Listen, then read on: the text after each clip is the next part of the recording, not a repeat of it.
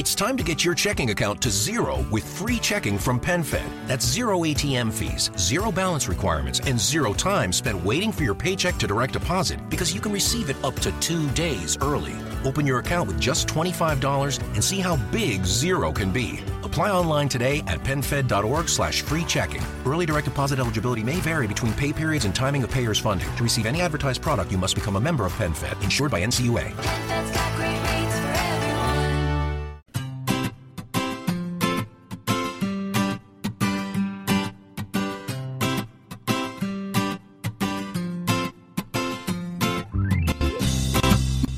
Bienvenidos al capítulo 55 de Perspectiva, un podcast de estrategia empresarial donde analizamos cada semana todas las decisiones y estrategias de las empresas que nos rodean.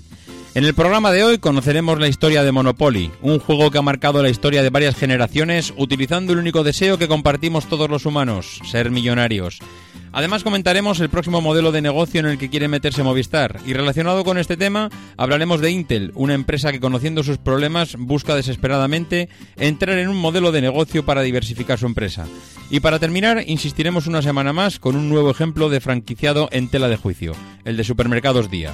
Si eres de los que te gusta estar informado, no lo dudes, sube el volumen y acompáñame. Yo soy David Isasi y hoy es 21 de marzo de 2017. ¡Comenzamos!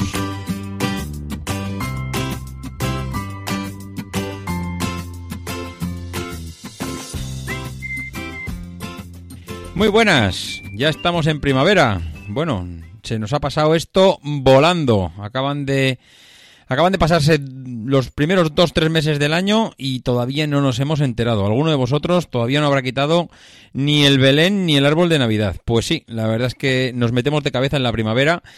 Y nos metemos de cabeza en una primavera en la que todo vuelve. Y no hay más que ver las noticias de esta semana para darse cuenta que muchas veces, eh, aun pasando el tiempo, seguimos hablando de los mismos temas. Y uno de esos temas es el de, es el de Movistar, que normalmente suele aparecer por aquí de vez en cuando. Porque como es mm, una multinacional a lo bestia y además eh, anda un poquito desesperada por hacer dinero, pues eh, al final mm, siempre, siempre suele ser un nido de noticias. No sé si recordaréis cuando el señor Alierta nos quería cobrar por usar los servicios de Google, por Amazon, eh, en definitiva, querían cobrarnos porque utilizábamos sus redes para acceder a este tipo de servicios. Hombre, como modelo de negocio no está mal querer cobrarnos eso, pero bueno, mm, realmente aquello era un sinsentido y, y no pasó de ser más pues unas declaraciones en una conferencia que, más que menos pues nos echamos unas risas y, y no, y no fue más allá. Ahora, pues, bueno, eso, mm, por ponerle un símil y porque lo podamos ligar con la noticia que viene ahora, era como, eh, como querer cobrar en el, el peaje de una autopista al coche que va a utilizar la autopista para desplazarse a una ciudad y también le vamos a cobrar el peaje a la ciudad de destino. Es decir, no solo te cobro a ti, sino te cobro también a la ciudad donde vas. Eh, si voy a Madrid, pues cojo la autopista, paso por el peaje, mm, pago por utilizar la autopista y además le paso un recibo a Madrid diciéndole, oye, como has sido elegida como ciudad de vacaciones, pues también te voy a cobrar. Mm, no entiendo por qué, pero te voy a cobrar porque, oye, tengo que sacar pasta como sea. Bueno, eh, esto en su día también eh, lo pusieron de moda y eso sí que al final lo llegaron a hacer.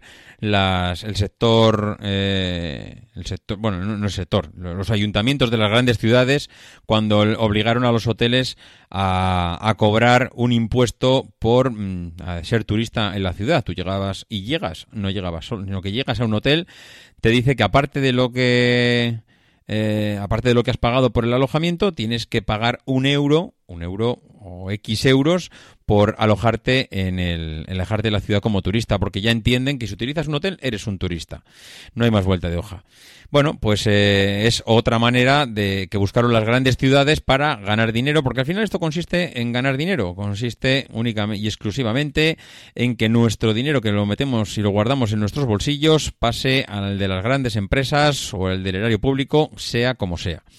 Bien, pues volviendo a nuestro tema original, ahora el señor Payete, que es el sustituto del señor Alierta, pues eh, seguramente aprendiendo de su maestro, que mm, ha bebido durante muchos años de las enseñanzas del señor César Alierta, pues eh, nos presenta en, en el Mobile World Congress, que tampoco ha sido noticia de esta semana, sino hace ya un par de semanas, lo que pasa que yo venía ma- madurándolo y, y al final lo he tenido que ligar con otra noticia de esta semana, ¿no?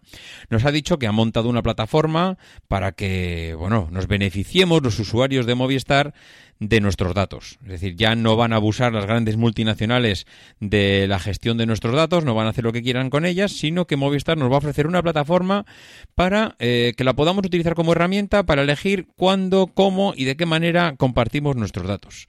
Casi mm, nos está diciendo que nos va a dar la llave para la, la llave de la caja, de la caja fuerte, mira, aquí están tus datos, yo te los administro, tú me dices a quién se los doy, a quién no se los doy, con quién podemos compartir y de esto nos beneficiamos juntos. Yo te cobro o le cobro o no sé cómo lo va a hacer porque tampoco nos ha dado mucho detalle.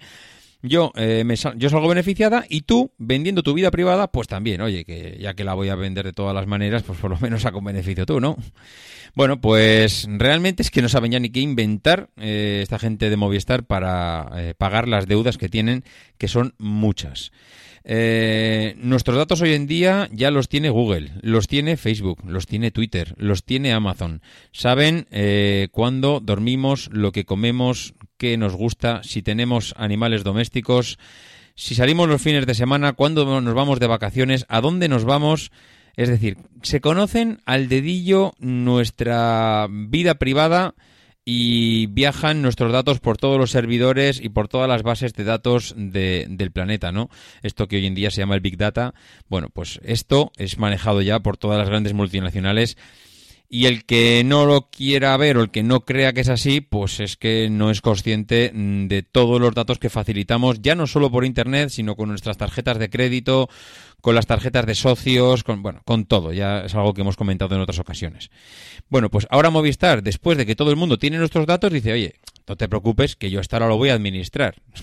es como si después de que te hayan robado, decir, oye, no te preocupes, que ahora que te han robado, yo te voy a cuidar la casa. Joder, es que llegamos un poquito tarde para esto, ¿no, Movistar? La verdad es que es, mm, no sé, no tiene, en principio, o por lo menos no parece que tenga sentido quererle ponerle puertas al mar como, como lo quieres, mm, o da la sensación de lo que lo quieres hacer. Controlar los datos de un usuario a estas alturas de la película, cuando ya circulan por todo el planeta, pues como modelo de negocio parece, en cierto modo, un imposible.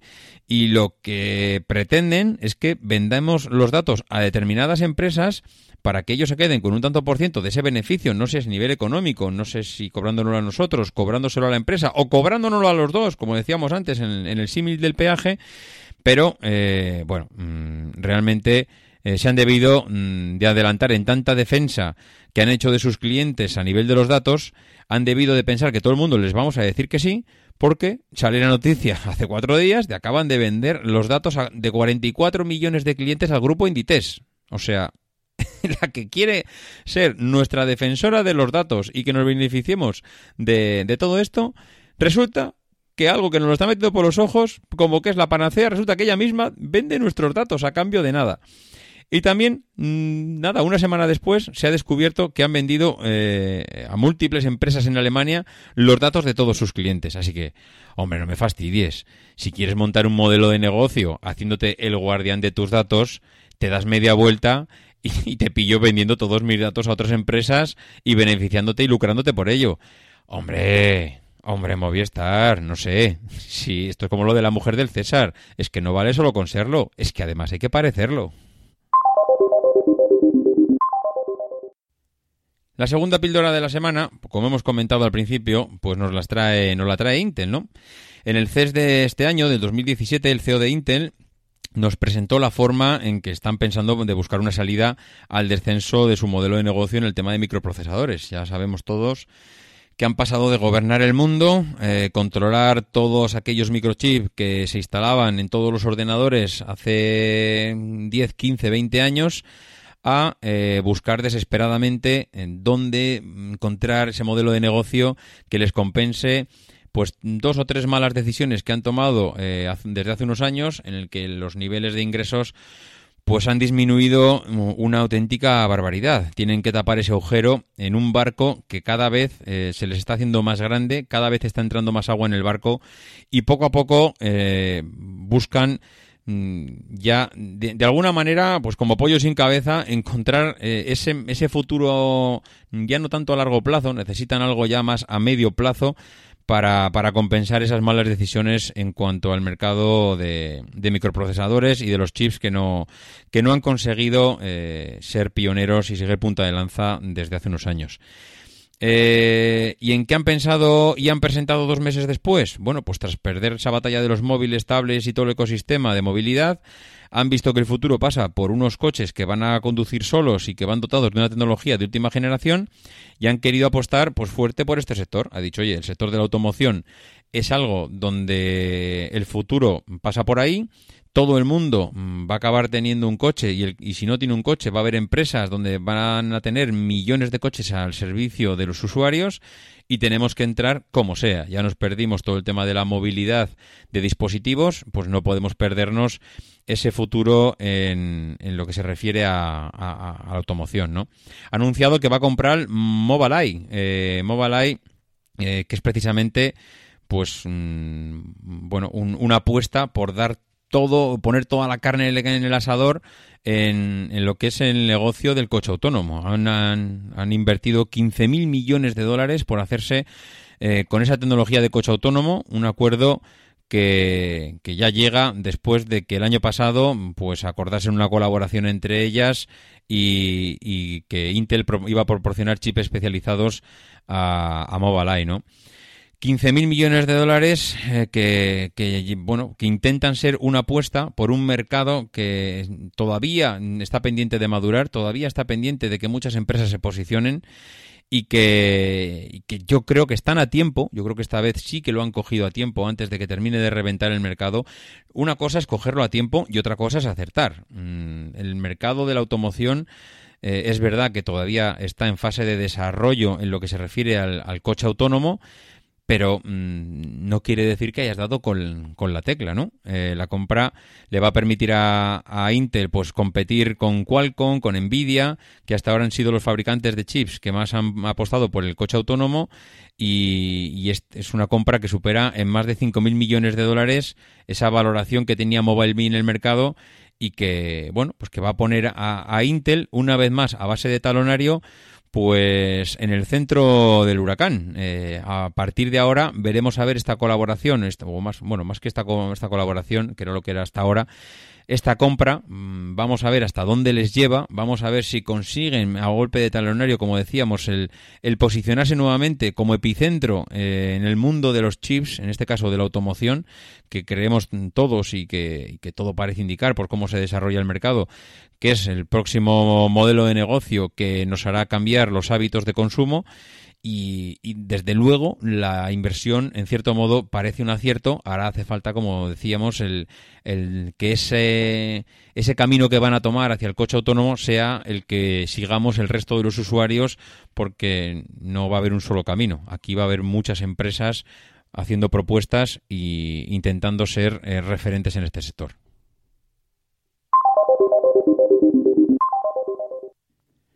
Y la tercera noticia de esta semana, pues es como un déjà vu de la, de la semana pasada, porque volvemos a hablar del mundo de las franquicias. El mundo de las franquicias, ese sistema en el que eh, a las personas que se meten en ella todo le parece de color de rosa, porque al final el producto te lo da otro, la forma de vender te la explica otro, las campañas y el marketing en, en prensa, en televisión, te las hace otro, y tú lo único que tienes que hacer es llenarte los bolsillos de dinero pues eh, parece ser que una vez más se demuestra que, mm, iba a decir un engañabobos, tampoco es verdad, porque al final hay empresas en el que sí que lo hacen bien, pero no dejamos de ver día tras día ejemplos en prensa en el que el sistema hace aguas por todos los lados.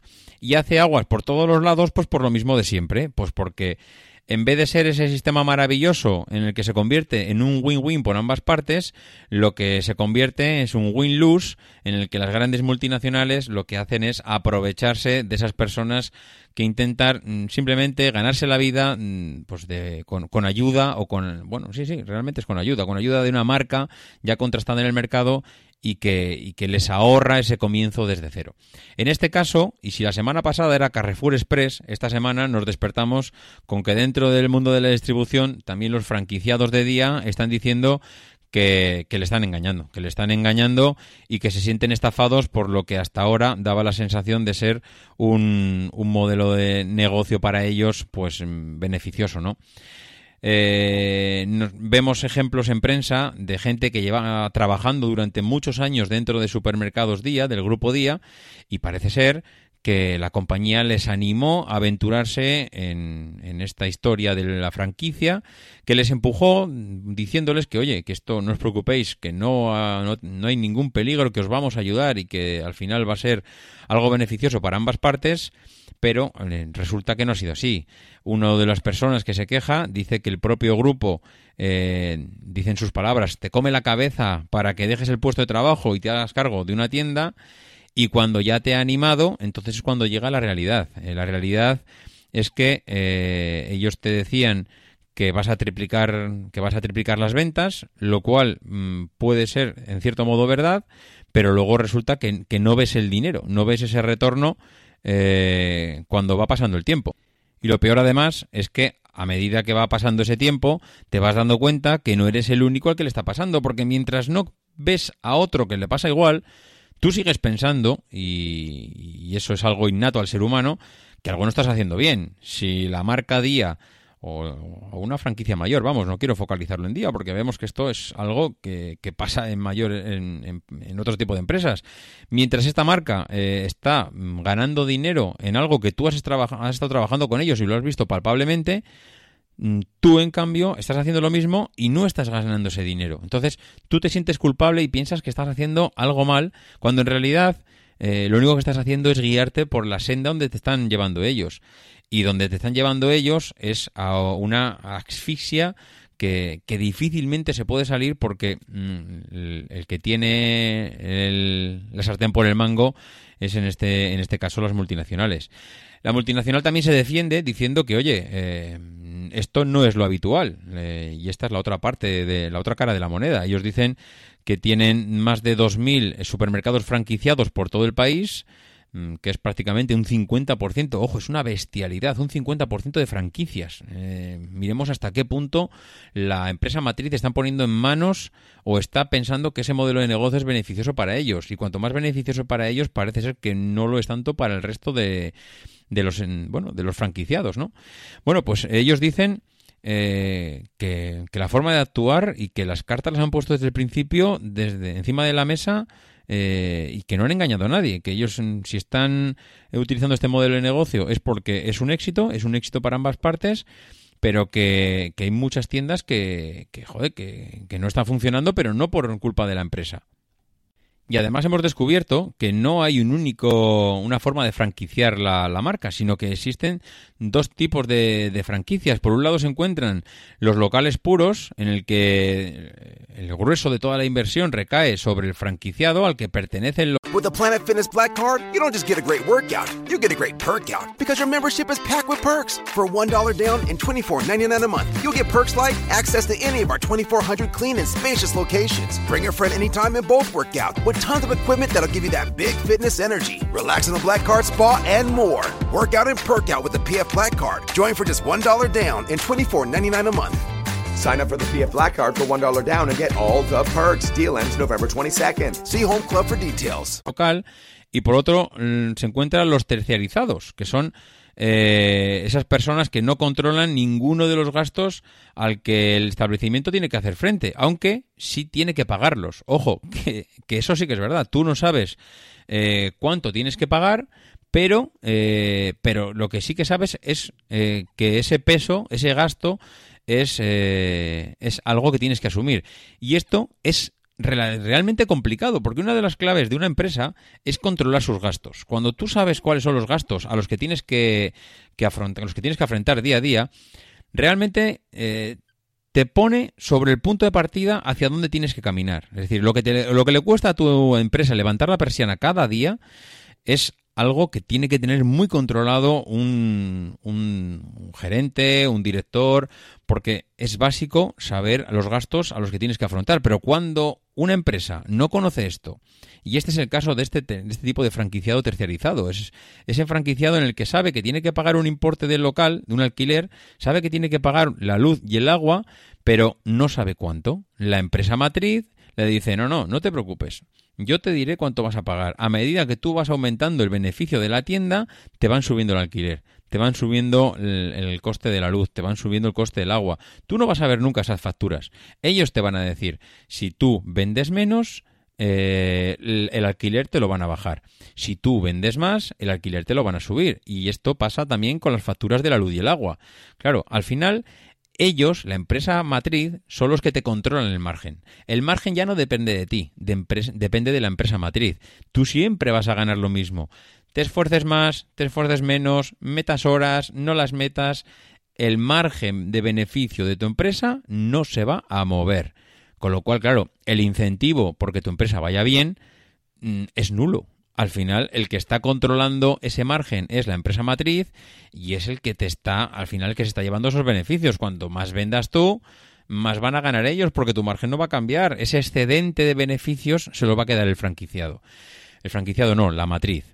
Con lo cual, claro, eh, ha habido mucha gente en que esto al principio lo ven como algo positivo porque no tienen que hacer frente mm, a ese gasto del establecimiento. El gasto de establecimiento lo, lo hacen otros, lo hace eh, la empresa multinacional, pero claro, mm, cuando va pasando el tiempo te vas dando cuenta dónde puede estar la trampa y dónde puede estar eh, ese beneficio para ellos. Y es que ellos controlan tus gastos y controlan tus beneficios. Con lo cual te has convertido en, en una marioneta en, en manos de un tercero que, que te va, va, va a decidir siempre por ti si ganas más o si ganas menos. Con lo cual, claro, el poder de decisión es nulo. Y nos metemos de lleno ya con la, con la empresa de la semana. Una empresa que si habéis tenido mínima, mínima eh, época de juventud, pues habéis jugado seguro este juego a Monopoly. Un juego que jugaba con las ambiciones que, que hemos tenido todos de, de pequeño y ya no tan pequeño, posiblemente también de mayor, de ser millonarios, de, de sentirnos dueños de un imperio, en este caso inmobiliario, mm, no podía ser de otra manera en, en, en el país, en el mundo en el que vivimos, porque parece ser que el mercado inmobiliario es el que muchas veces eh, encumbra a las personas más poderosas de- del mundo, ¿no? Y, y en este caso, pues el símil venía de, venía de Monopoly, un juego que consiste en, en hacerse con, bueno, con adquisiciones eh, inmobiliarias y, al final acabar siendo, bueno, pues eh, monopolizando, que es por donde viene el- la palabra de monopoly, monopolizando todo aquello eh, por donde vas pasando, barrios, casas y, todo tipo de inmuebles. Pues en las viejas tapas del Monopoly venía impresa la, con, la, la historia de Charles Darrow, que es eh, la persona a la que se atribuye eh, todo este, bueno, el- iba a decir el origen del juego. El, origen del juego realmente tiene un tiene una historia bastante curiosa, ya que dicen que era una persona, el, amigo Charles Darrow, que durante la crisis de los 30, de 1930, se encontraba pues sin empleo, se encontraba pensando cómo ganarse la vida y fue quien, quien ideó el juego. Algunos rumores dicen que se inspiró en la triste noticia de un compañero que, lo, que se lo encontró mendigando. Dice que al acercarse para darle una moneda le reconoció y este le contó la historia de cómo había llegado a esa situación. Le dijo que, que te había tenido una familia, que había tenido dinero, pero que le gustaban los juegos de azar y que era un apostador, era un ludópata y que como económicamente le iba bien, pues al principio las pérdidas no eran importantes, pero claro, llegó un momento, y es lo que suele pasar a la gente que tiene un problema eh, con el juego, en el que eh, las, bueno, las pérdidas empiezan a afectar y eh, al final pues las finanzas empiezan a resentir. Este hombre, ante esta historia, se quedó impactado de escuchar esta noticia y, y vio pues un poco reflejado la codicia esa que tenía ese amigo que se encontró mendigando en la calle pues se dio se dio cuenta que era algo que era casi innato al ser humano no que que algo que no había podido superar ni aun habiendo perdido todo lo que realmente le importaba en la vida todavía él seguía pidiendo una moneda para seguir eh, invirtiendo y gastándola en el juego Bueno, pues eh, al margen de todo esto, él reflexionó sobre todo esto que le había pasado y se dio cuenta que en mayor o menor medida todos tenemos algo de, de eso, de ese, de ese mendigo dentro, ¿no? De esa codicia que podía tener. Evidentemente sin llevarla a esos extremos, pero que él lo podía utilizar como para desarrollar algo que le hiciera ganarse la vida.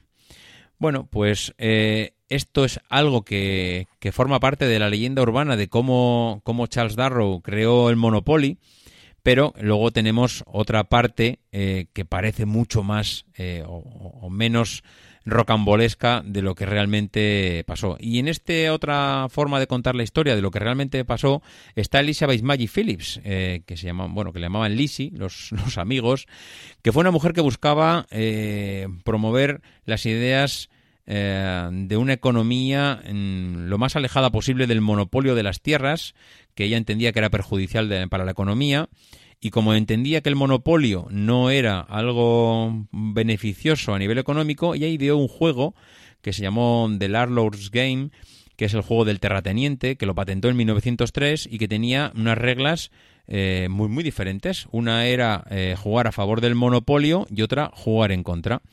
El juego iniciaba la partida repartiendo la misma cantidad de dinero en todos los participantes, pero eh, con unas reglas en modo monopolio. El ganador eh, eh, acaparaba todas las tierras posibles y el perdedor se quedaba sin nada.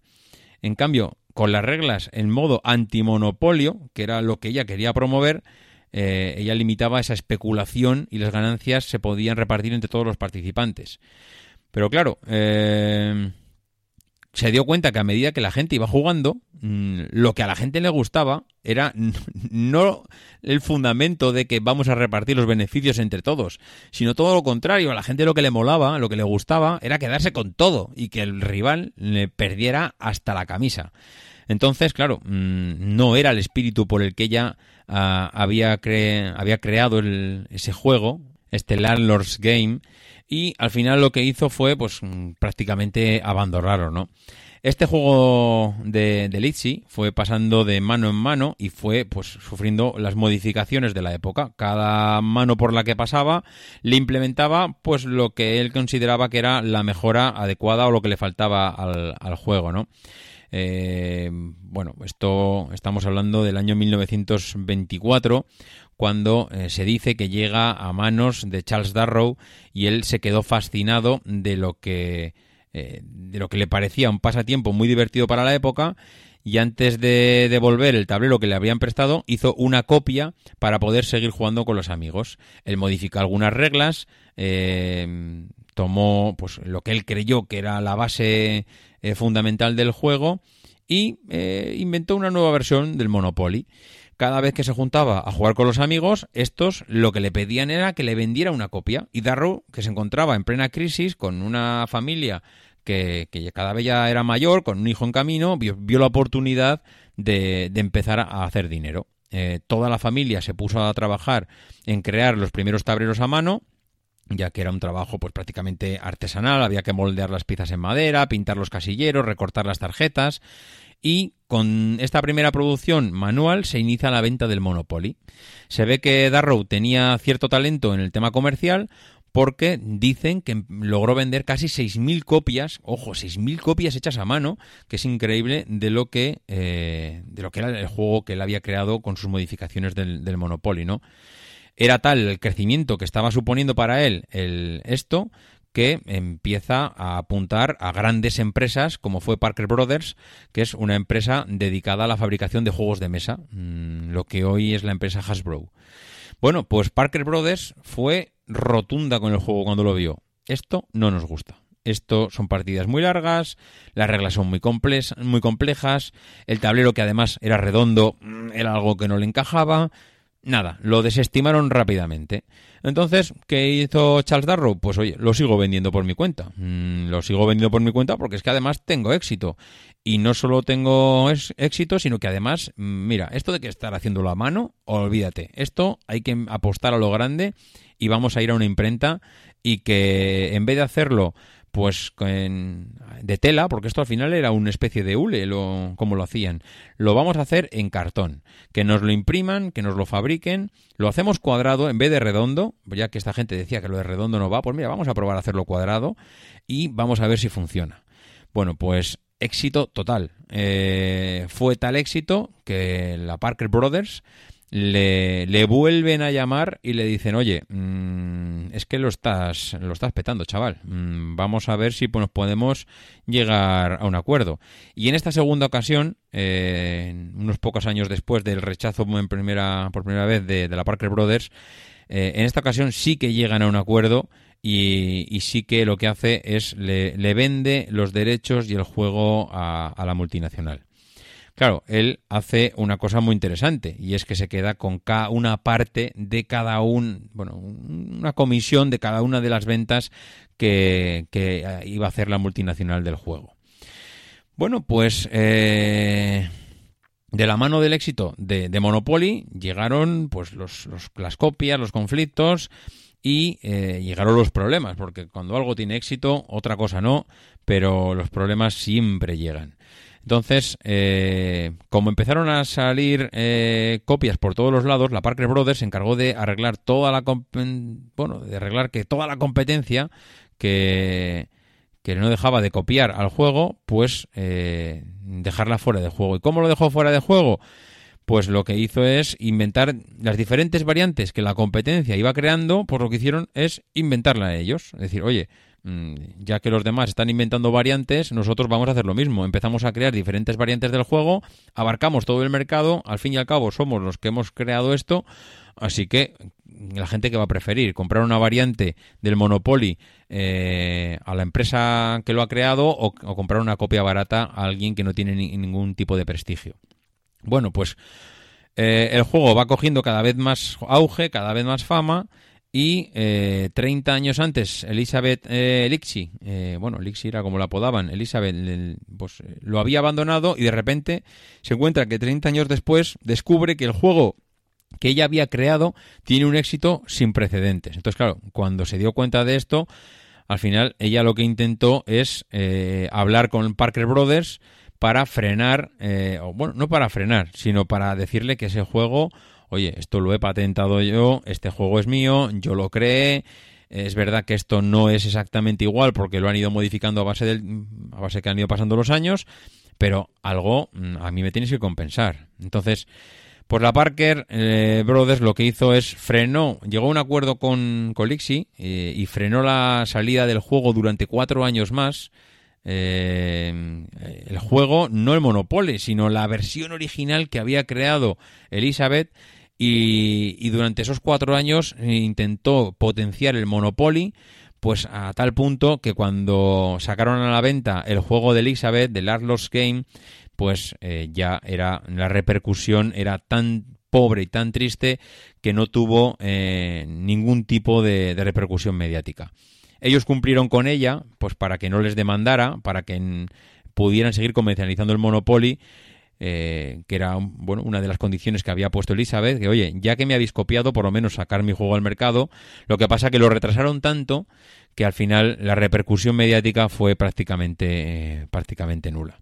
Y con la tontería, pues han ido pasando los años y nos encontramos que 100 años después el Monopoly sigue teniendo un éxito tremendo en las tiendas, sigue siendo uno de los juegos favoritos cuando llegan los cumpleaños, cuando llegan las épocas navideñas, cuando hay que regalar algo a alguien, si no eres lo suficiente mayor y nunca has tenido el Monopoly, siempre eh, es un regalo bastante recurrente y, y- no deja de tener éxito con el paso de los años. Al final, sumergirse en una partida de Monopoly, eh, ya en los años de la Gran Depresión tenía ese punto de evasión, ese punto de soñar con ser rico, eh, soñar con, con algo que parecía pues un, un imposible, ¿no? Eh, ¿no? No no estaba al alcance de prácticamente nadie tener esa cantidad de dinero y esa cantidad de posesiones y esa, esa adicción es, la, es lo que enganchaba, ese olor del dinero, aunque fuese falso, tener en la mano ese fajo de billetes, eso era lo que a la gente le atraía pues, pues de una manera tan, tan inmensa que, que, que era, bueno, era la base del juego. Al final, eh, que soñaras con que ibas a ser millonario aunque fuese de ficción. Y esto, al final, eh, es lo que ha supuesto que 100 años después eh, sigamos hablando de Monopoly y siga estando vigente en las tiendas como lo está a día de hoy. Y hasta aquí la historia de esta semana. Mm, aquí pondremos punto y final al podcast de, de hoy. Como siempre, agradecer a Nan0507 esas reseñas en iTunes. Muchísimas gracias. Y como digo todas las semanas, los que queráis poneros en contacto conmigo ya sabéis cómo hacerlo. davidisasi.mac.com, en Twitter arroba maxatiné y en el grupo de Telegram que ya hemos superado el los 200 eh, usuarios y cada vez somos más los que nos juntamos allí para compartir las noticias de la semana. Y como digo todas las semanas, eh, nos vemos la semana que viene y no dejéis de intentar ser uno de esos locos que hace lo imposible por cambiar el mundo.